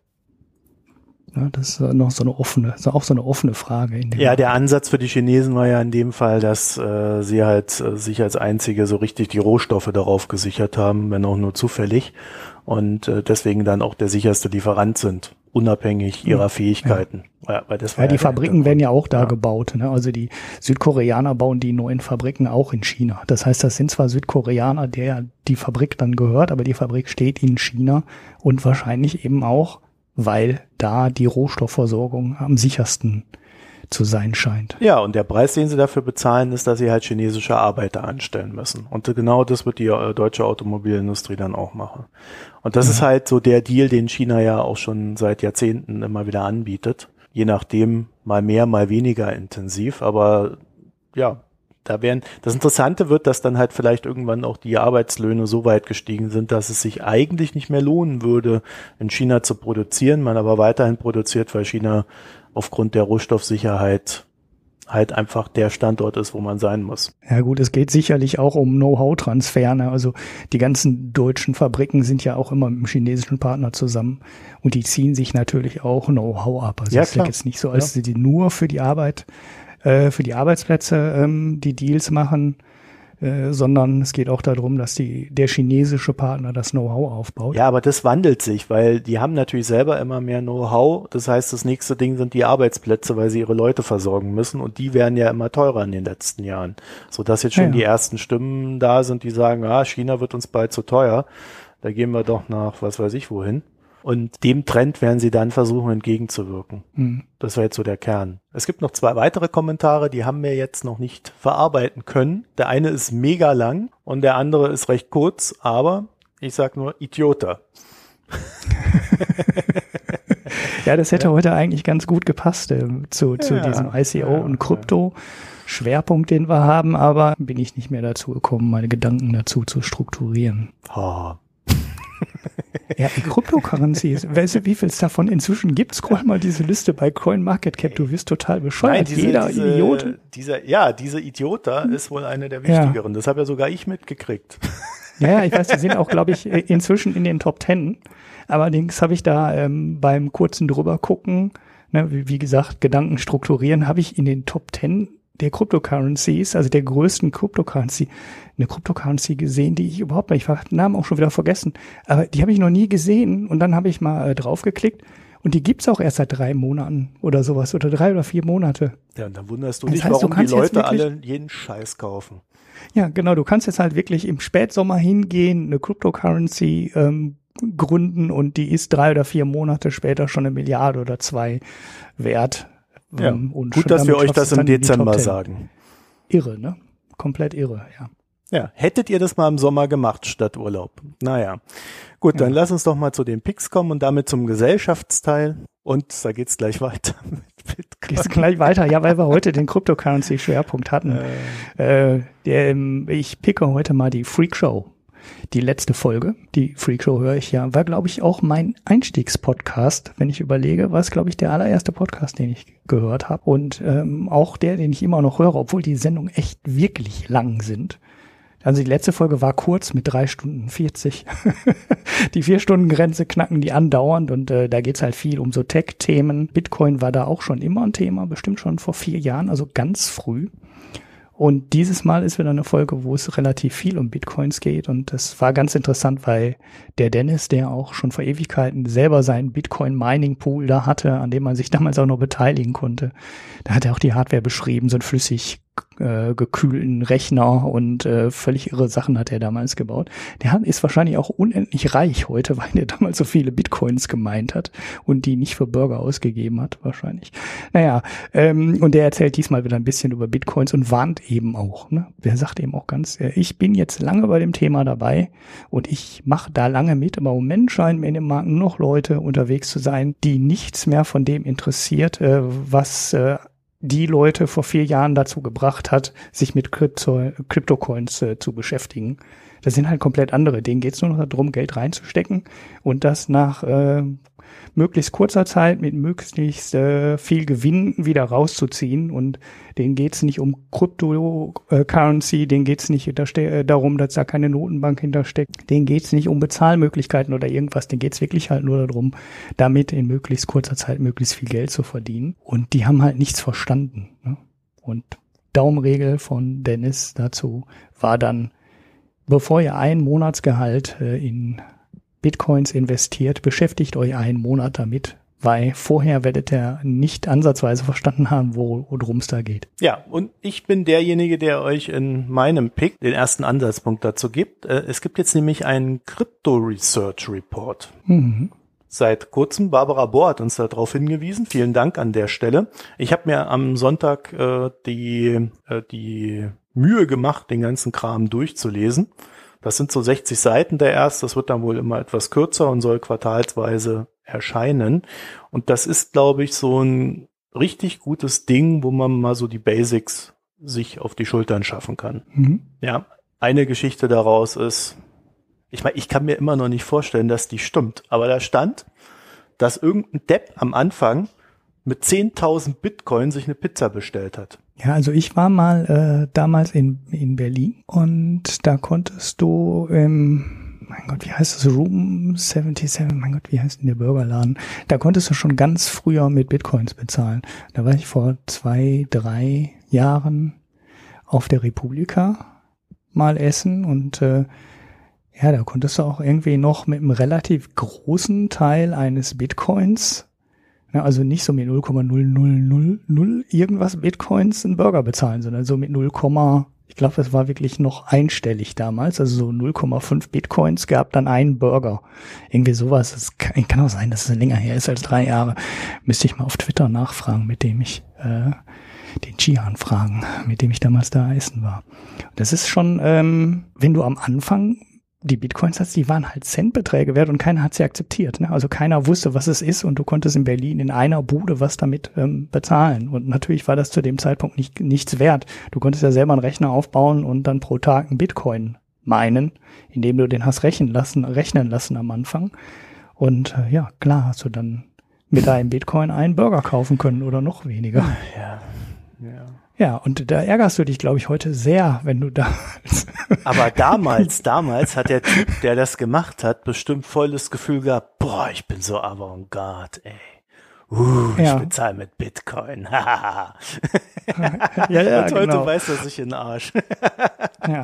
ja, dazu passt auch die Geschichte mit dem Typen, der die, der seine Festplatte entsorgt hat, ne? Und jetzt angesichts der Bitcoins, also man- ich weiß ja auch nicht, ob die Geschichte stimmt, ne? Das äh, wirkt so ein bisschen konstruiert, aber der hat angeblich seine Festplatte auf einer Deponie entsorgt und hat jetzt angesichts äh, des der Kursexplosion von Bitcoin festgestellt, dass er irgendwie, weiß nicht wie viel waren es, äh, 70 Millionen in Bitcoins auf dieser Festplatte gespeichert hat, äh, aber kein Backup davon hat. Und jetzt ernsthaft überlegt, die Deponie durchzuwühlen, um seine Festplatte wiederzufinden.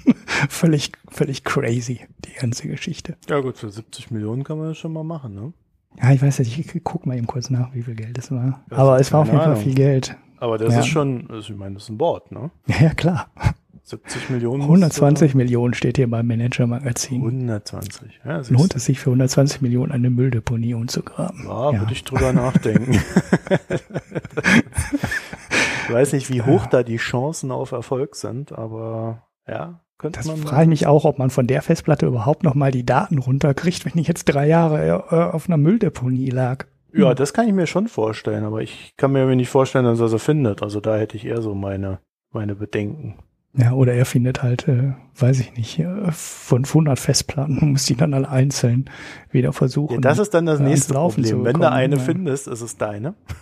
Ja, ja, ich habe die Festplatte, juhu, und dann ist es eben von jemand anders. Aber vielleicht findet da da ja dann auch wieder ein paar Bitcoin und dann hat das Manager-Magazin die nächste Story. naja, äh, kommen wir zum Bier. Das Ganze kann man ja nur noch ertränken. Hast du dich denn ertränkt? ich habe ein, ein, ein Bier getrunken. Ich bin mir nicht hundertprozentig sicher, ob ich das schon mal gepickt habe. Ähm, ich habe es gegoogelt, habe es, äh, glaube ich, noch nicht gepickt, sondern nur ein anderes. Ähm, ich habe ein Bier aus meinem Osterurlaub auf Texel getrunken. Das ist Skumkoppe. Was? heißt das? Das Skumkoppe. Das heißt äh, Schaumkrone. Sag ich mal einfach. Ich übersetze das mal so. Ähm, aber ich glaube, das heißt Schaumkrone. Und das ist so ein helles Bier. Ja, hat mich jetzt nicht, äh, hat mich nicht umgehauen, weil jetzt, äh, weiß ich, hatte das äh, 5, 6,0 hat 5,8 hatte ich jetzt irgendwie im Kopf.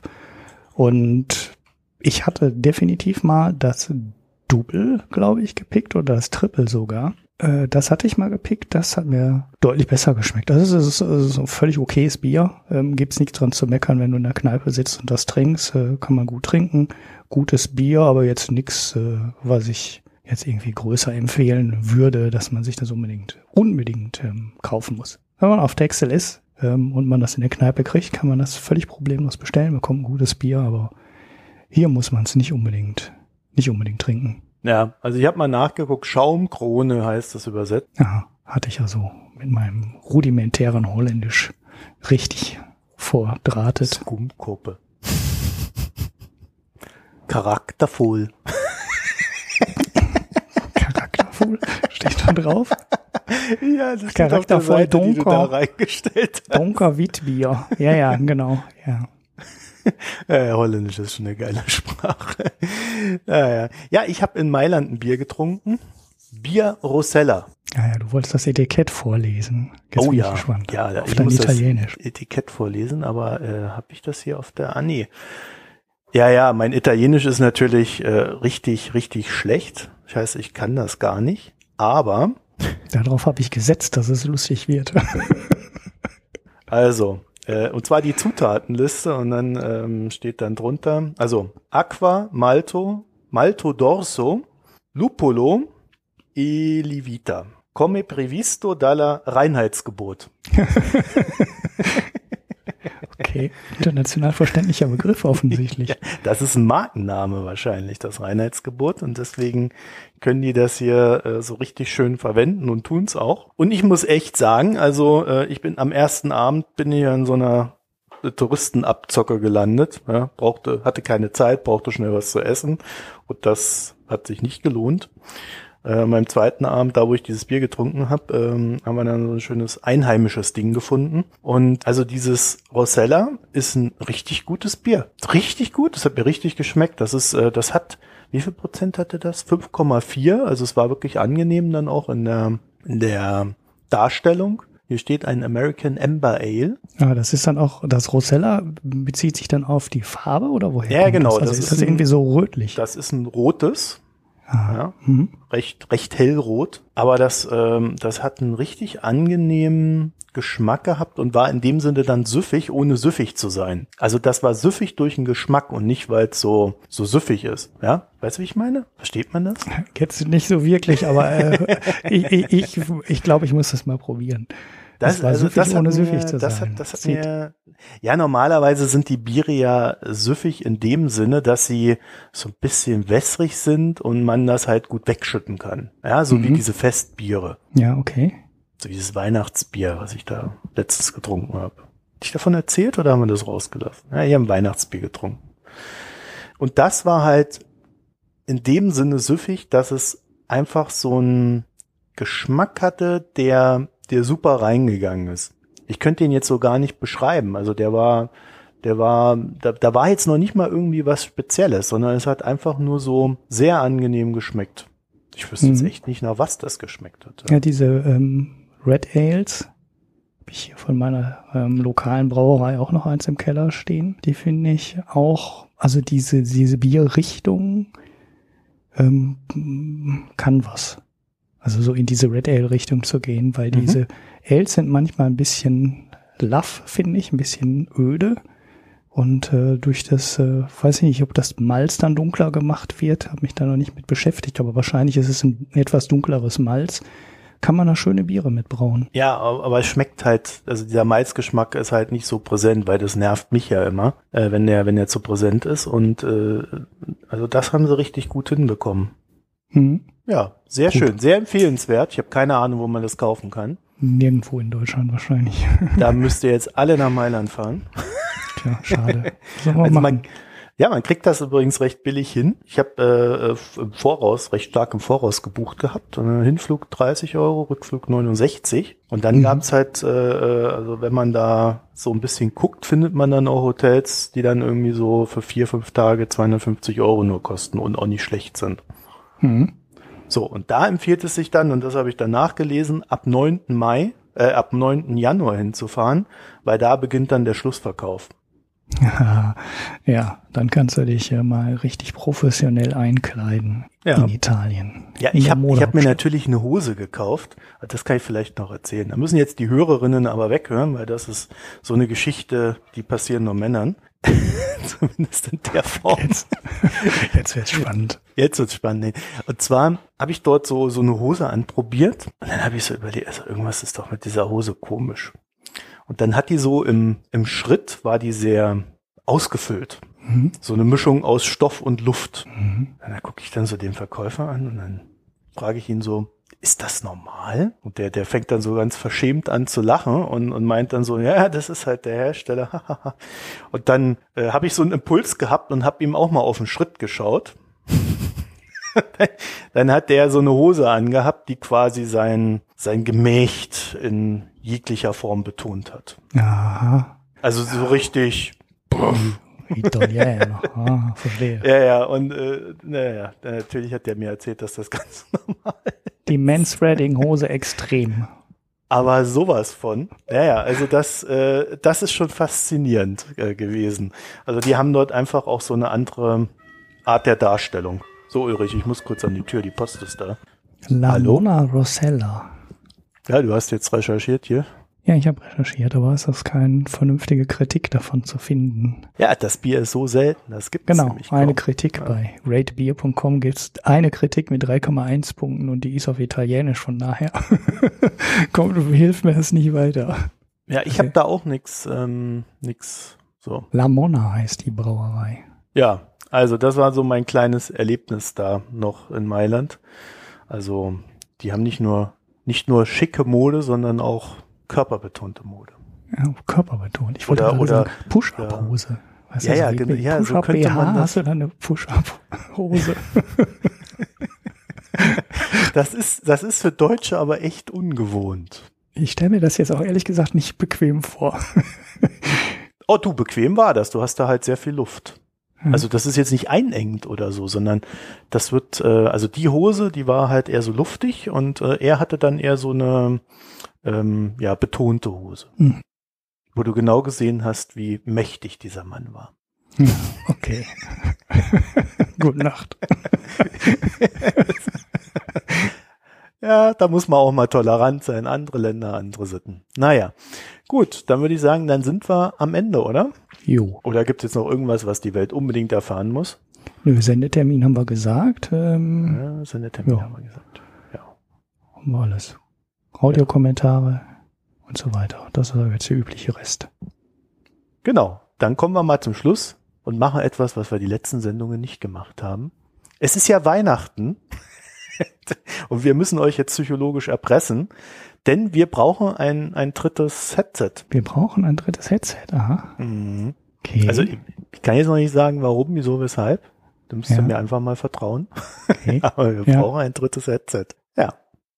Mehr dazu im nächsten Jahr. Ah, noch nicht in der nächsten Folge, erst im nächsten Jahr. Okay. Nein, äh, wir brauchen jetzt nicht unbedingt sofort ein neues Headset, sondern äh, wir brauchen demnächst ein neues Headset und werden werden das auch äh, adäquat einsetzen. Ja, Mhm. ihr werdet nicht enttäuscht sein und ja, dafür brauchen wir Spenden, weil wir wir haben ja gelernt, das ist immer ganz gut, wenn wenn die Menschen so ein Ziel vor Augen haben und äh, unser Ziel ist ein neues Headset. Genau. Ich habe auch heute übrigens mein neues auf. Das hatte ich in der letzten Folge auch schon. Da wollten wir dann aber wegen Gast äh, nicht weiter mit nerven in der Folge. Aber ich habe ähm, das neue Headset auf. Das heißt, ihr könnt jetzt sagen, wie toll ich mich anhöre, seit ich das neue Headset auf habe. Ich kann auf jeden Fall schon mal sagen, das Ding ist äh, 34 mal bequemer als das alte. Das heißt, demnächst werden wir immer vier Stunden Folgen machen, weil wir haben jetzt auch ein bequemes Headset wie die Freakshow. Vorhin sind mir immer die Ohren abgefallen nach einer Stunde, weil ich finde die auf Dinger ja gar nicht so bequem, weil die so so eng nah um die Ohren liegen und und quasi keine Luftzufuhr zu den Ohren haben. Da bin ich ja viel Besseres gewöhnt. Da bist du Besseres gewöhnt. Also dieser HMC, den ich vorher hatte, der drückt unfassbar auf die Brille. Was du meinst? Das ist also ein Brillenträgerproblem, ne? Ich habe halt hier so für einen Fernseher so ein, so ein Sony Head, äh, nicht Headset, sondern so ein Sony Kopfhörer mir irgendwann mal gekauft und die sind dann so mit Leder und so und das ist super bequem. Also sowas hätte ich ja auch gerne hier für die Podcast Headsets. Das Headset, ja, ja. Also ich bin auf jeden Fall jetzt eine ganze Stufe weiter, weil es drückt jetzt Ja. nicht mehr so auf die Brille und auf die Ohren und das ist schon mal ein wesentlicher Fortschritt. Ich habe früher immer mit dem anderen Kopfhörer auch geschnitten und abgehört, weil ich den HMC, diesen billig, dieses billig Headset halt nicht die ganze Zeit auf den Ohren haben konnte und beim? Schneiden braucht man halt nochmal irgendwie zwei Stunden oder Ja. zweieinhalb. Und ich mache das immer mit meinem Gaming Headset, weil das viel viel mehr Luftzufuhr. Ja, ja, ich mache das ja auch jetzt, ja. Ich, ich setze wahrscheinlich dafür auch das Headset nicht auf, weil dann hast du immer noch Ja. den Bügel im Gesicht und der Ja, stört den dann kann man ja hochklappen. Den Kann man den hochklappen? Ja, du kannst den so wegdrehen. Ja, ich Nein, du kannst, du kannst das Ding noch nach oben machen. Aha. Okay. Ja, Ja. einfach mal so. pst. du kannst den drehen. Sei, ja, ja, so. Aber ich dachte, man könnte den wegklappen. Es gibt so, in den Callcentern haben die, ähm, wo der Sprechbügel weg, auch nach außen wegklappen kannst. Ach so, nee, das ist das nicht, aber du kannst ihn zumindest so, dass er dann quasi nach oben ist und dann stört er dich auch nicht. Ja, genau, da und der, da der einrastet, geht das auch, ne? Dann, Ja. So, also jedenfalls, wie gesagt, wir brauchen ein neues Headset und äh, Auflösung kommt dann, wenn wir soweit sind. Also das wird jetzt auch noch sicherlich ein bisschen dauern, aber das wird gebraucht und das ist unser neues Ziel. Und ich würde mal schätzen, so aus jetziger Perspektive heraus mit den ja, üblichen, also so 250 müssen wir da ansparen. Ne, wir brauchen Mhm. ja immer noch so ein bisschen Puffer. mhm. Ja, also das ist so der Stand der Dinge in der Hinsicht und äh, unser neues Ziel. Und ansonsten, wenn euer weihnachtliches Herz nicht bereit ist, für ein neues Headset zu spenden für uns, dann bleibt euch nur der Weg auf iTunes oder in die sozialen Netzwerke, um das Wort zu verbreiten. Der beste Wirtschaftspodcast Deutschland, Deutschlands. Es gibt, glaube ich, auch nur einen. Nein, es gibt ja immerhin den Wirtschaftspodcast. Das schon mal. Der so auch so heißt. Wir haben es ja auch schon lange. Ja, aber wir sind, grö- also größer als die sind wir aber. Das glaube ich auch. Die veröffentlichen Wobei, auch viel das ist ja mehr ein Ökonomie-Podcast, ne? Das ist ja, wir sind ja mehr so, Für alles. naja, ja, wir sind ja so, so Genau. Der Podcast für alles. Hauptsache, es bringt Zuhörer oder so. Nein, also ähm, äh, ich habe ich hab ja übrigens, äh, das kann ich jetzt noch sagen, ich habe mal bei Spotify angefragt, wie man da reinkommt. Dann habe ich so einen Link gekriegt. Da habe ich uns jetzt mal angemeldet. Keine Ahnung, was draus wird, damit ihr uns auch auf Spotify hören könnt. Und ja, also äh, dann habe ich mich mal drum gekümmert gehabt, bei TuneIn heißen die, glaube ich Mhm. äh, uns anzumelden vor ein paar Monaten. Jetzt habe ich letztens mal geguckt. Wir sind drin, haben, haben sie mir nie gesagt. Ach so, okay. Ja, also ihr könnt uns auch auf TuneIn hören. Da sind wir jetzt auch. Da müssen wir auch nichts für tun. Das läuft alles über den Feed. Ja. Ansonsten ähm, hat sich da nicht viel getan. Ich, aber ich hörte, dass Spotify ja irgendwie Sinn machen soll. Ja, der Spotify macht Sinn, weil du, äh, wenn du dann ein Spotify-Abo hast, du über Alexa das abspielen lassen kannst. also du kannst dann äh, Spotify sagen, Sag mal, wer Äh, benutzt denn Alexa? eh alle. Ich habe mir das in der ich Lage der programmiere für Nation die auch Dinger, die sind angehört. total den- sinnvoll. Jetzt sag nix Falsches. Alexa, sage ich. Und schon ist die Hölle los. Also ich habe ich hab mir das nämlich in der Lage der Nation auch angehört. ja, Und dann, wie er immer darauf achten musste, dass er nicht Alexa sagt. ich habe mich kaputt gelacht. Ja, ja, das ist witzig. Das war, das ist, das ist doch, das ist doch nichts, was du im Alltag brauchst, wenn du dann irgendeinen Namen nicht sagen darfst. Was Ja, aber du, wann das? sagst du denn Alexa? Ja, Zack, zum Beispiel, zack. wenn ich einen Podcast auch aufnehme und darüber rede. So, und jetzt haben wir alle Leute zum Wahnsinn gebracht, weil wir haben jetzt irgendwie zehnmal Alexa gesagt. Habt Alexa, hoffentlich schenkt den Mikroökonomen was. so ausgesorgt. Mikroökonom 20 Euro. Ja, das, das wäre natürlich auch eine interessante Anwendung. Der Podcaster eurer Wahl kann dann einfach sagen, was er gerne hätte und Alexa erledigt das für euch. Sag mal, die macht, die machen wirklich keine Stimmerkennung im, im Sinne von, das ist meine Frau oder mein Nee. Mann. Das Google-Ding kann das angeblich. Ich weiß aber nicht, wie gut das funktioniert. Ja, bestimmt so gut wie dieses, äh, diese Face-ID von, von, von Apple. Ja, da hab ich letztens gelesen, die sind zu blöd, irgendwie die Chinesen auseinanderzuhalten. ja gut. Das Der ist, größte Markt, den sie haben, und da Ja. funktioniert das Ding quasi nicht. Ich meine, wenn ich mich irgendwie auf eine Bühne stelle und sage, hey, ich habe hier voll das geile Produkt, also da muss es doch irgendwie rudimentär wenigstens funktionieren. Äh, na gut, Naja. rudimentär funktioniert's ja. Ja, aber mehr auch nicht, ne?